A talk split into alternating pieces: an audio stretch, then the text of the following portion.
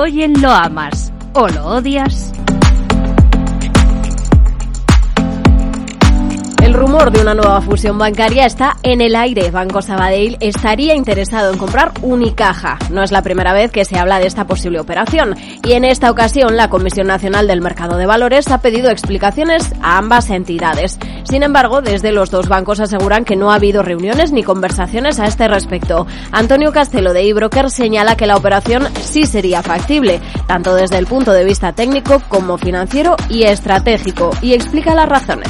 Los accionistas de de ambas entidades podrían estar interesados en la operación, algunos de ellos son comunes, y también se decía que al Banco Central Europeo no le desagradaba la idea, ya que contribuiría a solucionar algunos problemas que se plantean con ambos bancos. Por ejemplo, Sabadell tiene un negocio en el que pesa mucho a las empresas y Unicaja, por el contrario, tiene una base de clientes prácticamente particulares, con lo cual el conjunto de ambas entidades ¿no? Pero el camino no es fácil. En contra de la fusión está la oposición de la propia Unicaja que quiere seguir siendo independiente. Sabadell podría lograr convencer al banco ya que según algunos medios, la Fundación Unicaja, el máximo accionista de la entidad, se mantendría como el primer inversor del nuevo grupo. En el Sabadell es el principal accionista BlackRock, que cuenta con más del 3,9% del capital.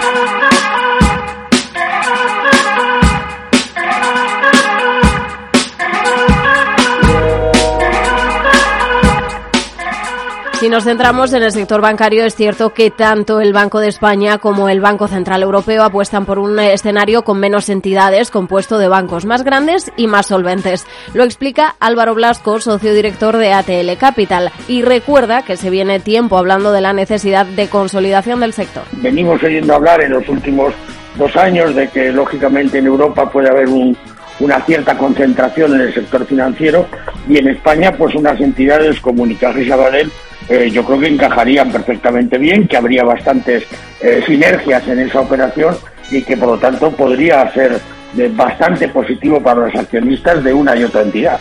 Bastante positivo es la opinión de Blasco si finalmente se materializa esta operación. Por el contrario, para Carlos Ladero, desde GPM, no sería una buena idea. Pues hombre, si nos atenemos a lo que pasa en España, que todo el mundo porque vale cualquier cosa.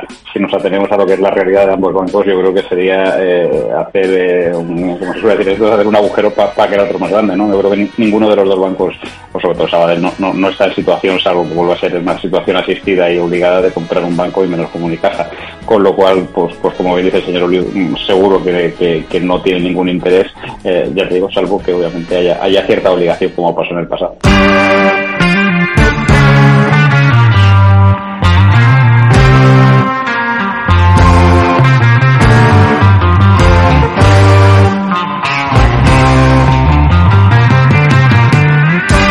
Pero al margen de esta posible operación, ¿qué aspecto tiene ahora mismo el Sabadell? El valor gusta a la gestora Magallanes, que lo ha incorporado hace poco a su cartera. Iván Martín, su director de inversiones, señala que el Sabadell es el más solvente de los bancos cotizados españoles y tiene capacidad de retribuir al accionista un 15% entre dividendos y recompra de acciones. Gonzalo Lardíez, gestor de Anbank, explicaba en Capital Radio que ahora mismo la realidad del negocio a corto plazo es muy buena gracias a los tipos altos pero eso se espera que cambie en el horizonte cercano.